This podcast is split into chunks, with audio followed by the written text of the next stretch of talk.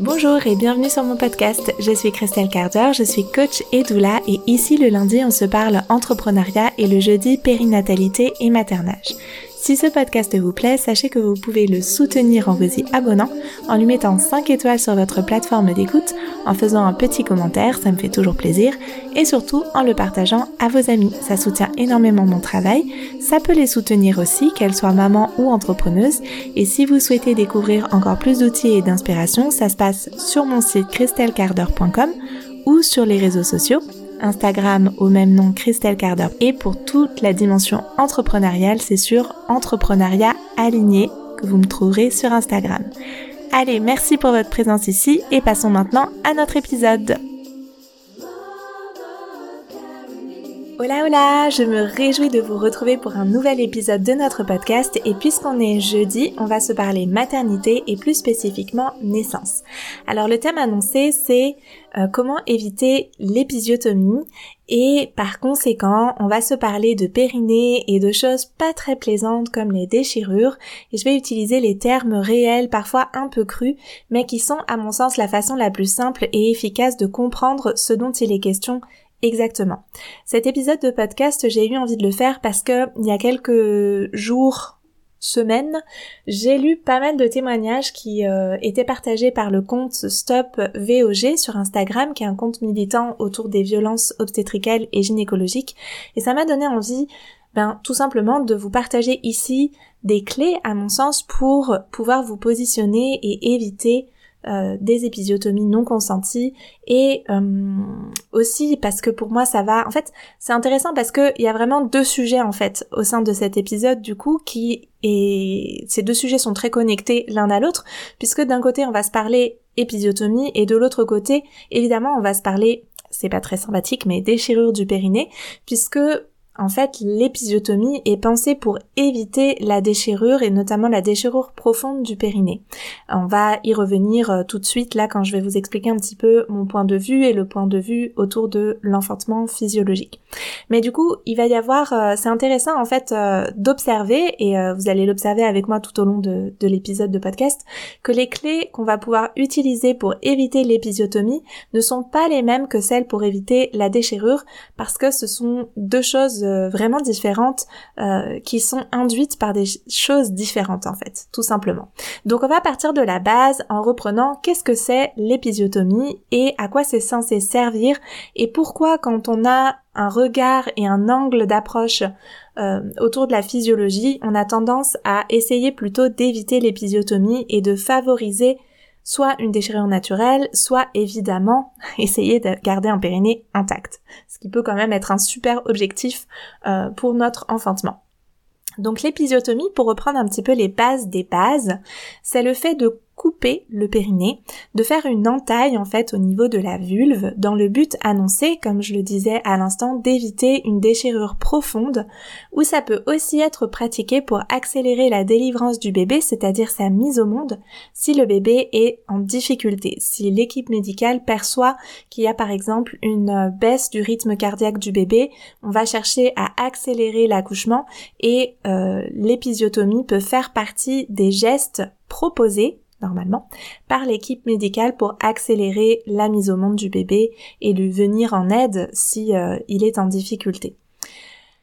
Cela dit, comme vous le savez peut-être déjà, cette pratique elle est souvent remise en cause et c'est probablement la raison pour laquelle vous écoutez cet épisode d'ailleurs, c'est parce que vous savez que ça peut être préférable d'éviter l'épisiotomie quand il s'agit pas de la santé et euh, de la sécurité de notre bébé, notamment parce que en réalité à mon sens, enfin à ma connaissance plus exactement, il n'y a pas de, de preuve ou de démonstration qui viendrait attester le fait que une épisiotomie éviterait une déchirure vraiment profonde et importante du périnée dans les situations euh, où ça risquerait de se produire, dans le sens où c'est pas parce qu'on a une épisiotomie qu'il n'y aurait pas une déchirure plus importante derrière au, moment du passage du bébé. Ça, c'est le premier point, on va dire, pour les situations les plus euh, délicates et les plus difficiles d'un point de vue de la santé de nos périnées. Mais aussi, et ça c'est un point qui est vraiment quand même euh, super important, c'est que dans beaucoup de cas, le périnée, il pourrait soit rester intact, comme je l'ai déjà mentionné, soit avoir une déchirure très très superficielle ou légère, ce qu'on peut appeler parfois les éraillures, qui sont en fait plus qu'une déchirure, un petit, euh, une petite, euh, comme comme un le, tissu qui est un petit peu euh, égratigné en fait par le passage de bébé et euh, qui serait donc sur une surface du muscle plus petite. Le périnée, hein, c'est un ensemble de muscles qui viennent tapisser l'intérieur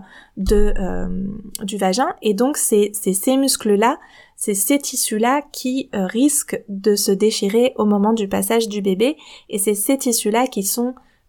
entaillés, qui sont coupés avec l'épisiotomie. Et un autre point qui est important aussi, c'est que,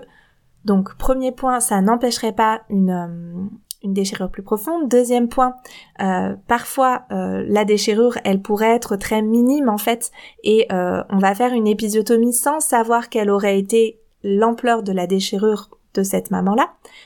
qui qui qui du coup ne pourra jamais être aussi précise et aussi ajustée à la taille du bébé que une déchirure naturelle. Et en plus de ça, euh, le périnée pourrait rester intact. Et sur la question spécifique même de la déchirure qui pourrait survenir, euh, certaines euh, certaines positions sont que la cicatrisation se fait plus facilement sur un tissu qui est naturellement déchiré, qui s'est naturellement en fait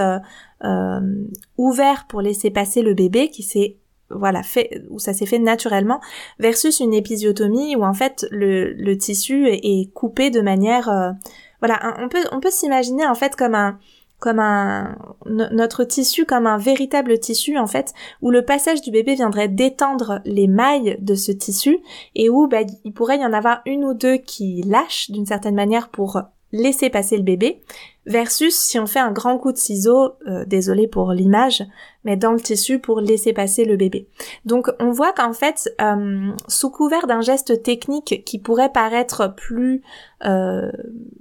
plus, je sais pas si on peut utiliser le terme doux, mais plus précis et plus propre entre guillemets pour les tissus de la maman, en réalité c'est un geste qui est parfois est souvent en fait moins précis que ce que notre corps mettrait en place de lui-même comme relâchement des tissus pour laisser passer notre bébé. J'espère que c'est suffisamment clair sans avoir d'image sous les yeux et sans avoir de, de représentation visuelle pour appuyer mon propos. Euh, donc moi, à mes yeux, le simple fait qu'une déchirure naturelle puisse être bien moindre qu'une épisiotomie,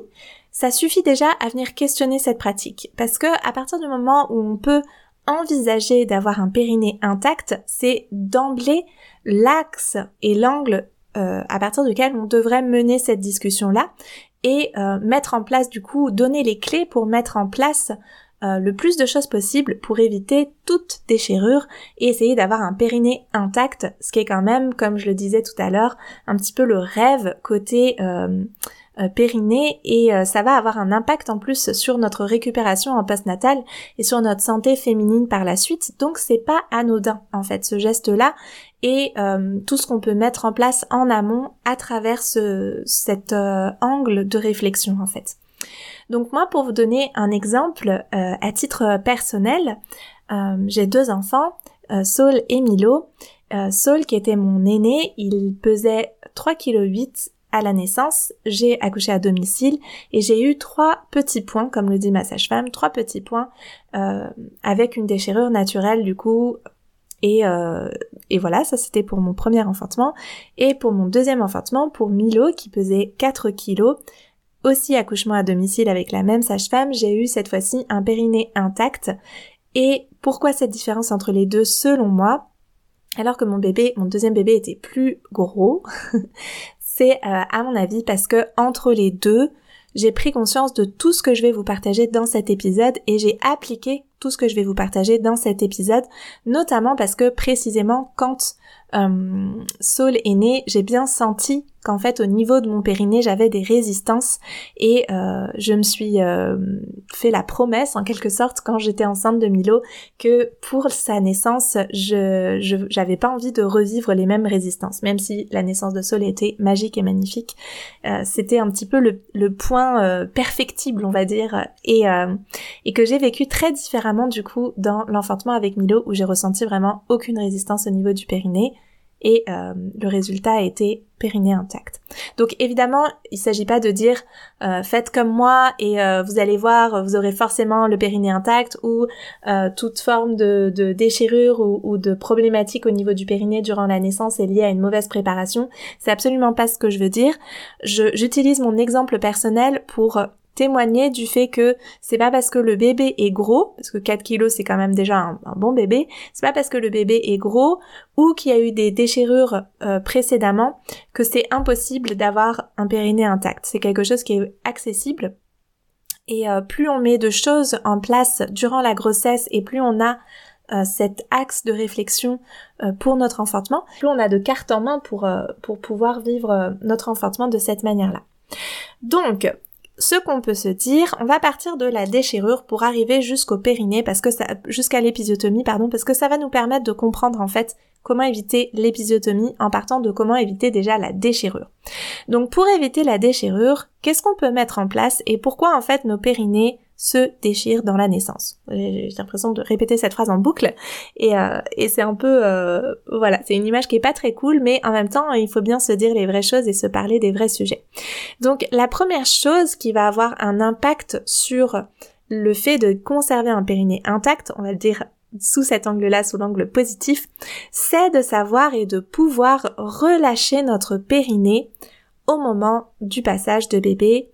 c'est-à-dire qu'en fait, qu'est-ce qui fait que le périnée euh, se déchirait ou craquait? C'est parce que il est euh, parce que ce sont donc un ensemble de muscles et que ces muscles, ils vont être tendus, ils vont être crispés. Or, pour que bébé passe, il faut que le périnée se relâche, se détende et que euh, du coup ça permette une souplesse en fait dans le périnée. Il faut que le périnée soit souple. Et pour qu'il soit souple, ben, il y a un certain nombre de choses qu'on peut mettre en place à la fois pendant la naissance et à la fois en amont pendant la grossesse. Euh, donc la première chose qu'on peut se dire déjà sur la souplesse du périnée, c'est que la position dans laquelle on accouche va avoir un énorme impact sur cette tension ou souplesse du périnée. Tout simplement parce que comme tous les muscles de notre corps, le périnée est un muscle qui euh, se contracte et se tend en synergie avec d'autres muscles, et notamment les muscles des abdominaux, des fessiers, des cuisses et de la bouche. Ça fait beaucoup de muscles euh, avec lesquels euh, notre périnée entre en synergie, et c'est important d'observer du coup et de prendre conscience que la position de l'enfantement, la position gynécologique classique sur le dos avec les jambes euh, en l'air et les pieds dans les étriers et les épaules relevées, euh, déjà cette position-là en soi, elle vient euh, nous faire contracter les abdos, nous faire contracter les fessiers, les cuisses et souvent la respiration qui est proposée encore malheureusement trop souvent qui est celle du inspirer, bloquer, pousser, elle vient nous faire contracter très fortement les mâchoires et les muscles de la bouche parce que on va garder l'air et pousser. Et ça, ça vient faire contracter les muscles de la bouche. Donc ici, on est dans une situation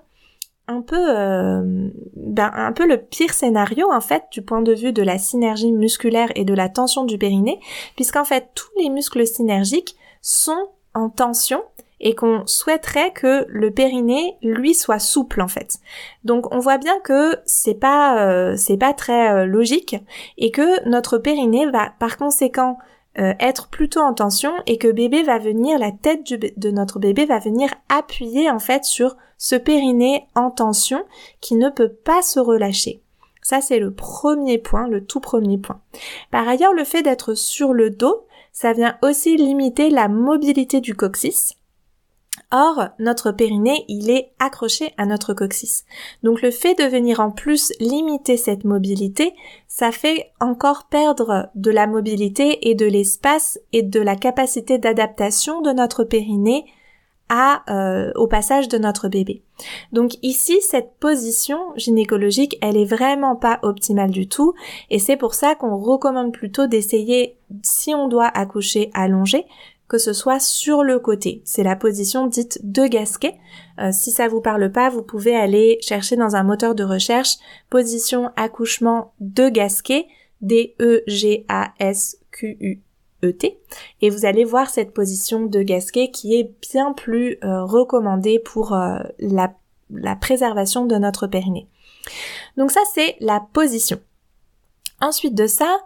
euh, il peut y avoir une respiration aussi. Donc la respiration, elle, elle impacte en fait, enfin, elle est connectée à la à la position comme on l'a vu, et une respiration où on va pousser sur l'expiration va euh, de manière logique en fait euh, va permettre à, à préserver une, meilleure préservation du bébé. Alors du périnée pardon Donc euh, pourquoi en fait c'est plus euh, c'est préférable pour notre périnée, c'est parce qu'en fait la fameuse respiration inspirée, bloquée, poussée, elle part de l'observation que quand on inspire et qu'on remplit nos poumons d'air, notre diaphragme, qui est le muscle de la respiration, va se baisser et va donc en fait euh, agir comme un piston sur notre bébé. Donc c'est comme si le diaphragme là, il se, il se baisse à l'inspire parce que les poumons sont remplis d'air, il se baisse et il se relève à l'expiration et euh, on vide les poumons. Et donc là, en fait, l'idée c'est d'utiliser le diaphragme pour pousser le fond de l'utérus et euh, pousser le bébé hors du corps de la mère. Sauf que si on a cette forte poussée avec le diaphragme et avec les muscles tout comprimés et avec euh, voilà une, poussée euh, qui est dirigée en plus où ce sont d'autres personnes qui nous disent quand pousser, bah en fait en termes de sensation dans notre corps, on voit bien que c'est vraiment difficile et qu'on pousse encore une fois sur un périnée qui ne peut être que contracté et qui donc ne peut que se déchirer puisque il est trop tendu en fait. Et c'est aussi dans ces situations-là que du coup face à ce constat du périnée en tension et du bébé qui pousse pour euh, essayer de, de, de, se faufiler un chemin à travers cette euh, cette barrière musculaire en fait que, que fait notre périnée tendu, bah en fait c'est là que les professionnels de santé vont dire ah bah ça passe pas, le périnée est trop tendu donc on va faire une épisiotomie. Le périnée est trop euh, contracté, trop serré, ça passe pas, on va faire une épisiotomie. Donc en fait c'est pour ça que l'un et l'autre se complètent et que en évitant la déchirure, on a déjà plus de chances d'éviter l'épisiotomie, même si c'est pas du tout la seule euh, la seule euh, chose à mettre en place pour éviter l'épisiotomie, on va y revenir. Donc, on reste concentré pour l'instant sur la déchirure. Et euh, le troisième point, du coup, c'est de laisser le temps au corps de la femme, tout simplement. Parce qu'en fait, le, le bébé, il va appuyer sur le périnée remonter un petit peu, appuyer sur le périnée, remonter un petit peu, appuyer sur le périnée, remonter un petit peu. Et en faisant ce mouvement-là, il, appuie euh, à chaque nouvelle contraction, comme une fois qu'il est engagé dans le bassin, qu'il a, voilà, qu'il est sur le périnée. Cette euh, dynamique de la naissance, elle est complètement normale, elle est complètement euh, physiologique. C'est-à-dire c'est pas un problème en fait, c'est quelque chose de normal dans le déroulé de la naissance. Et c'est ce qui permet justement aux fibres et aux muscles du périnée non seulement de s'élargir et de s'assouplir et de, et de se préparer au passage du bébé, mais aussi en fait euh, au niveau de la fourchette vulvaire, on a comme un petit pli du périnée qui va se dérouler comme un, peu comme un accordéon. On peut imaginer là comme un accordéon. Et c'est le fait de dérouler cette, cette euh, cet espace musculaire qui va faciliter le passage du bébé euh, et la préservation du périnée. Mais ce, ce déroulé-là, il se fait pas en une fois en fait. Il faut laisser un peu de temps au bébé de, de faire ce travail-là, d'assouplir le périnée, de, de d'assouplir les tissus, de dérouler ce petit accordéon et enfin de passer la, la porte du périnée, si je peux le formuler ainsi. Donc le fait de laisser le temps à ce moment-là est vraiment super précieux. Et c'est pour ça que euh, quand on est face à une situation où en fait le bébé n'est pas en, danger, que le bébé n'est pas en souffrance, qu'il n'y a pas une diminution du rythme cardiaque, de se baser sur des protocoles simplement, bah, en fait la physiologie de chaque femme ne va pas répondre à un protocole. C'est pas ok là ça fait 10 minutes que euh, y a dilatation complète ou, ou une demi-heure qu'il y a dilatation complète ou 20 minutes parce que les protocoles peuvent changer d'un lieu de naissance à un autre. Donc c'est pas parce que ça fait euh, X minutes que la maman est à dilatation complète que le périnée de son côté est prêt en fait et que le bébé a suffisamment fait ce travail de pousser, remonter un peu, pousser, remonter un petit peu sur le périnée de la maman. Donc pouvoir laisser le temps, c'est vraiment très très très précieux. Et avec ces trois euh, euh, bah, clés, celle de la position, celle de la respiration et celle du temps, on vient éviter déjà vraiment grandement euh, une déchirure du périnée. Donc ça, c'est ce qui euh, peut se, ce qu'on peut mettre en place durant la naissance. Et ce qu'on peut voir en amont de la naissance et qui va avoir, à mon sens, un très grand euh, impact aussi, un très grand rôle en fait dans dans la préservation de notre périnée, c'est en fait de de venir un petit peu explorer justement en amont de la naissance ce périnée de manière plus euh, émotionnelle et de manière plus euh, physique aussi en fait euh, comment nous on se sent avec notre périnée. Et puis je vais euh, faire une voilà je vais je vais entrer un petit peu plus dans ce, ce point là donc en fait moi ce que j'ai pu observer de de par ma pratique et mon histoire personnelle c'est que pour bien des femmes cette zone de notre corps donc au niveau du vagin et de la vulve elle est évidemment absolument pas neutre quand on arrive à l'accouchement. On a déjà une histoire personnelle de plusieurs euh, dizaines d'années, si on a 20 ans, 25 euh, ans, 30 euh, ans, 35 ans, on a une histoire de notre vie intime personnelle. Et de par cette histoire-là, pour beaucoup de femmes, malheureusement, elle n'est pas juste positive et et bisounours. On peut avoir en fait des résistances qui sont connectées à notre histoire personnelle, à l'histoire de notre intimité, à l'histoire de notre corps. Et malheureusement, enfin malheureusement, disons de manière qu'on peut voir comme assez logique, mais qui est rarement évoquée euh, durant la grossesse, au moment du passage de notre bébé, parce que notre bébé va venir appuyer sur tous les points du périnée, tous les points de notre euh, de notre anatomie, ben en fait ça va venir potentiellement activer ces résistances là euh, sur lesquels on avait peut-être dans notre vie intime, on avait peut-être euh, réussi en fait à, ne plus aller toucher d'une certaine manière. Euh, par exemple, on avait peut-être adapté notre vie intime à certaines douleurs ou à certaines mémoires corporelles où on ne va pas toucher certains endroits de notre périnée ou de notre anatomie plus généralement. Et ici, du coup, c'est vraiment important de prendre conscience que ces 9 mois de grossesse, ils peuvent, ou 6 mois de grossesse, ou 3 mois de grossesse restantes selon le moment auquel vous écoutez euh, cet épisode, euh, ces mois de grossesse euh, restants avant l'accouchement, ils peuvent nous permettre de nous préparer à ça et de venir vraiment ici avec douceur, avec bienveillance, avec respect de notre rythme, nous permettre de connecter à notre périnée, nous permettre de connecter à notre histoire personnelle et nous permettre d'explorer euh, de nous à nous ben, notre périnée à travers le massage du périnée, à travers la visualisation, à travers la connexion, la respiration dans le périnée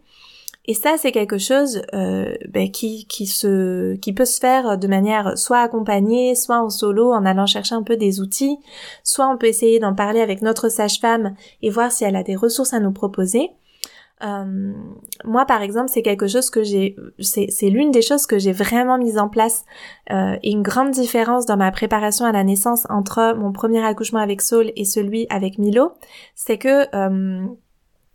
j'avais essayé de faire ces massages du périnée. Ici, pour moi, il ne s'agit pas d'aller étirer nécessairement le périnée. C'est plutôt d'aller avec, avec des points de, massage, observer qu'est-ce qui se passe dans mon corps quand j'appuie là. Qu'est-ce qui se passe dans ma respiration? Qu'est-ce qui se passe dans ma façon d'appréhender euh, cette zone de mon corps? Est-ce que ça me génère du stress? Est-ce que ça me génère de euh,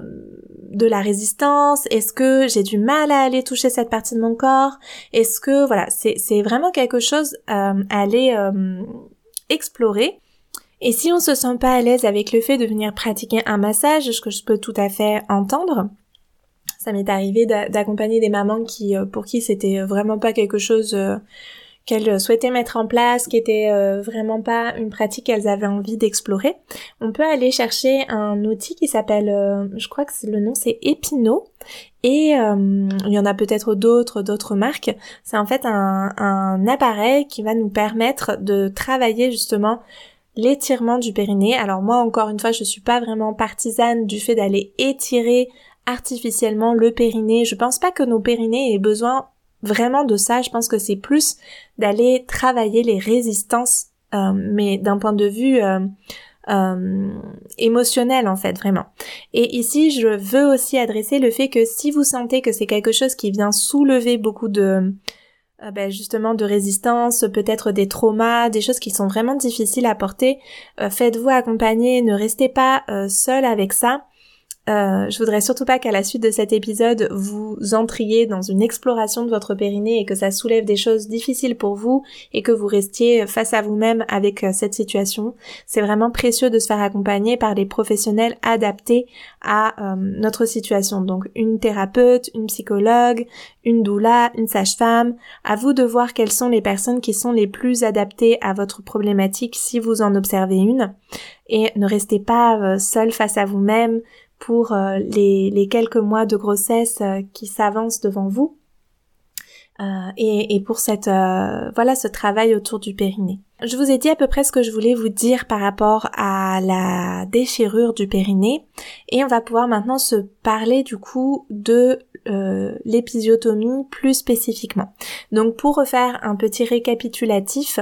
euh, pour euh, éviter la déchirure, il faut que le périnée soit relâché, le plus relâché possible. Et pour ça, ça va passer par le fait que nous-mêmes, on, on, ne soit pas en résistance avec le passage de notre bébé parce qu'il viendrait appuyer sur des zones qui ont gardé certains traumas de notre passé. Euh, et ça, on va pouvoir le travailler avec le massage, l'exploration physique du périnée par euh, un outil ou un autre, par la visualisation, par la respiration, ce qui va nous permettre le jour J de savoir relâcher notre périnée à partir du moment où on est dans une position favorable pour ça et où on nous laisse le temps de le faire. Donc j'espère qu'avec euh, ce petit résumé,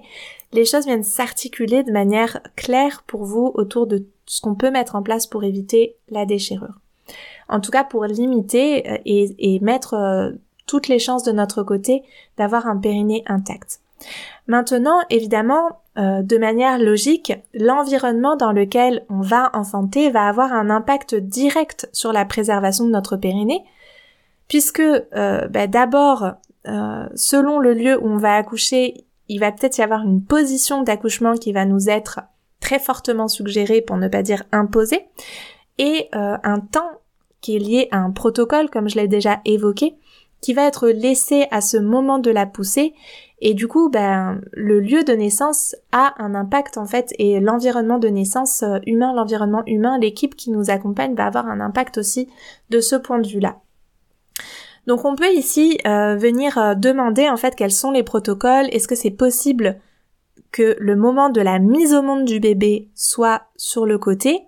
euh, parce que souvent dans les même dans les maternités où euh, on laisse la liberté aux femmes de, de bouger pendant la dilatation, au moment de la mise au monde du bébé, là on va presque systématiquement demander à la femme de s'allonger sur le dos, notamment parce que les professionnels de santé veulent s'assurer que on entend bien le bébé en fait, qu'on entend bien le cœur du bébé et veulent s'assurer que, enfin voilà, euh, sont vraiment concentrés sur le fait que le bébé, euh,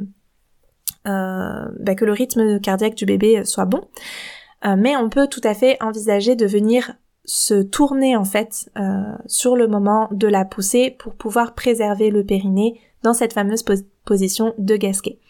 Donc ça c'est pour ce qui est de de la manière indirecte on peut se préserver de l'épisiotomie. Et maintenant, pour ce qui est de la manière directe, ici, il faut avoir conscience que malheureusement, certains professionnels de santé n'ont pas la volonté de préserver le périnée des femmes, notamment parce que le fait de pratiquer des épisiotomies, euh, bah, en fait, on peut supposer que euh, leur motivation n'est pas forcément euh, dénuée d'intérêt, puisque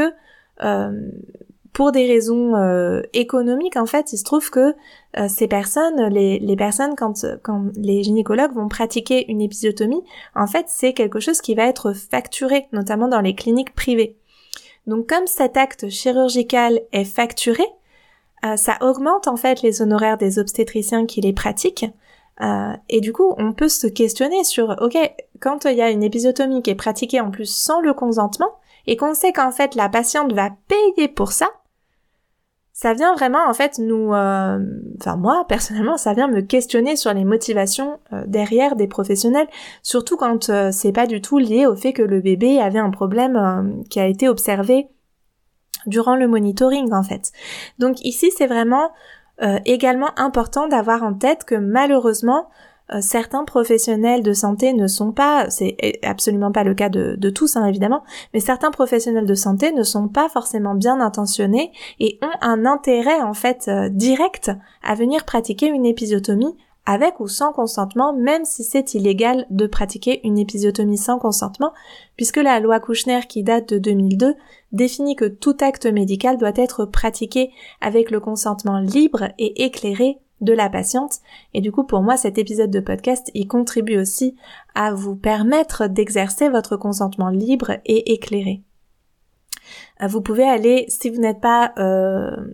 comment dire, trop sensible, je sais pas si on peut parler d'être trop sensible ou pas sensible sur ces questions-là, mais si vous sentez que ça peut vous aider à renforcer votre euh, votre esprit critique et à renforcer votre enfin vous accompagner dans ce cheminement, vous pouvez aller voir sur le compte de Stop VOG les témoignages dont je parlais. Si vous sentez qu'au contraire ça vous crée de l'angoisse, n'allez pas vous en rajouter dans cette période de, euh, grossesse, si vous êtes enceinte, c'est, c'est pas euh, l'objectif, euh, évidemment. Donc pour ma part, j'aurais tendance à dire de manière un peu radicale, radicale dans le sens qui va à la racine du problème, c'est ça l'étymologie du mot radical, c'est d'aller à la racine de quelque chose. Donc d'une manière un peu radicale, j'aurais envie de dire que si on souhaite éviter une épisiotomie, c'est surtout notre choix du lieu d'enfantement qui va avoir un impact et de l'équipe autour de nous. Par exemple, en enfantant à domicile, si c'est possible, les risques d'épisiotomie sont quasi nuls à part en cas de transfert parce que les sages-femmes à la, maison elles font jamais d'épisiotomie. Euh, de la même manière, on a moins de risques de subir une épisiotomie euh, qui n'est pas fondée par la, santé de notre bébé en milieu hospitalier qu'en clinique privée, euh, puisque en clinique privée il y a des intérêts en fait euh, monétaires qui viennent se mettre dans la balance en tout cas. Euh, ça peut être précieux, comme je l'évoquais, euh, d'aller euh, voir ou de demander dans les différents lieux de naissance qui se présentent à vous les pourcentages d'épisiotomie pour se faire une idée de la politique pratiquée sur ce sujet et de demander si c'est possible, voilà, quel, quel, est le temps offert, on va dire, par les équipes et par le protocole hospitalier entre la fin de la dilatation et la délivrance du bébé, c'est-à-dire quel est le temps à partir de, duquel ils vont intervenir entre la délivrance, euh, entre la fin de la dilatation et la délivrance du bébé et l'arrivée du bébé. Et on peut aussi euh, aller euh, demander si ce sera possible pour la mise au monde du bébé, pour la délivrance du bébé, d'enfanter dans une autre position que la position allongée. Ça, c'est les trois points sur lesquels on peut aller contacter et, échanger avec euh, les lieux de naissance. Ici, je vous encourage à pas forcément être dans une dynamique euh, guerrière, j'ai envie de dire, mais voilà, dans cette ouverture, dans ce dialogue, dans, ce, dans ces questionnements, pour faire votre choix. C'est-à-dire que si le lieu de naissance vous répond si la clinique ou l'hôpital vous répond, ben nous ce sera, euh, je sais pas, 15 minutes entre la délivre entre la fin de la dilatation et la délivrance. Euh, vous pourrez pas forcément faire changer ça en fait. Et même si dans votre projet de naissance c'est écrit noir sur blanc que vous voulez qu'on laisse le temps à votre bébé euh, d'arriver et que vous voulez pas être euh, pressé et que vous voulez pas d'épisiotomie, bah en fait c'est le protocole de l'hôpital en fait. C'est le protocole du lieu que vous choisissez pour enfanter. Donc à vous après de voir qu'est-ce que quels sont les compromis que vous pouvez faire Est-ce qu'il y a des protocoles qui sont négociables? Est-ce qu'il y en a qui ne sont pas négociables? Et puis, en conséquence, de choisir le lieu de naissance qui vous semblera le plus approprié pour vous.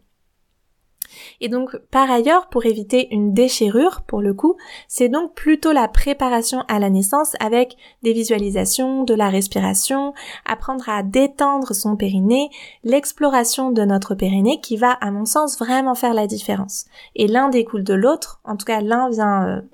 jouer sur l'autre. Mais même si vous avez appris toutes ces choses-là et que vous vous retrouvez dans une mauvaise posture, avec une euh, mauvaise position, avec un temps très court et avec une équipe un peu stressée autour de vous, il y a de fortes chances que ben, ça ait un impact en fait sur euh, la préservation de votre périnée et un impact plutôt négatif versus avec une bonne préparation des bons outils et un environnement soutenant qui vous permet de préserver votre périnée. Si vous avez envie justement d'avoir des outils qui sont adaptés et qui vont vous permettre de pratiquer une respiration optimale pour la naissance, euh, des visualisations pour vous détendre et explorer votre périnée, vous pouvez découvrir le cycle de méditation prénatale que j'ai créé spécialement pour les futures mamans, qui a déjà été pratiqué avec succès, j'ai envie de dire, par des milliers de femmes, et dont une maman m'écrivait Bonjour Christelle, je t'envoie ce message pour te remercier. J'avais souscrit à ton pack de méditation pour la grossesse. J'ai adoré le lieu magique et la méditation ouverture et détente du périnée que je pratiquais tous les jours sur le dernier mois, en plus de celle sur le scan corporel. Mon accouchement s'est super bien déroulé. Merci pour tes partages, ton implication et ta douceur. Tu m'as montré la voie pour un accouchement serein et pour cela je te remercie. Et moi, je remercie très fort cette maman pour sa confiance et pour ce beau shoot d'ocytocine à la lecture de son témoignage qui montre que c'est possible d'avoir un accouchement euh, serein où tout se passe bien. Elle parle pas spécifiquement de son périnée, savoir s'il est intact ou pas, mais on peut imaginer en tout cas que elle a pas euh, subi de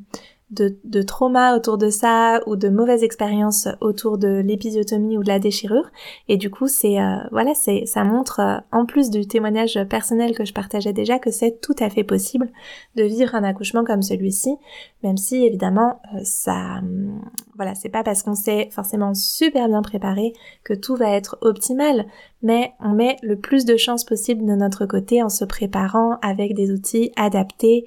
euh, pensés pour, euh, pour les futures mamans et qui prennent en compte toute cette physiologie et toute cette lecture plus globale de l'enfantement et euh, de l'enfantement dans notre société actuelle. Voilà, si vous avez envie de vous offrir ce pack de méditation, ça se passe sur mon site christelcarder.com ou dans le lien de mon compte Instagram Christelle au même nom du coup.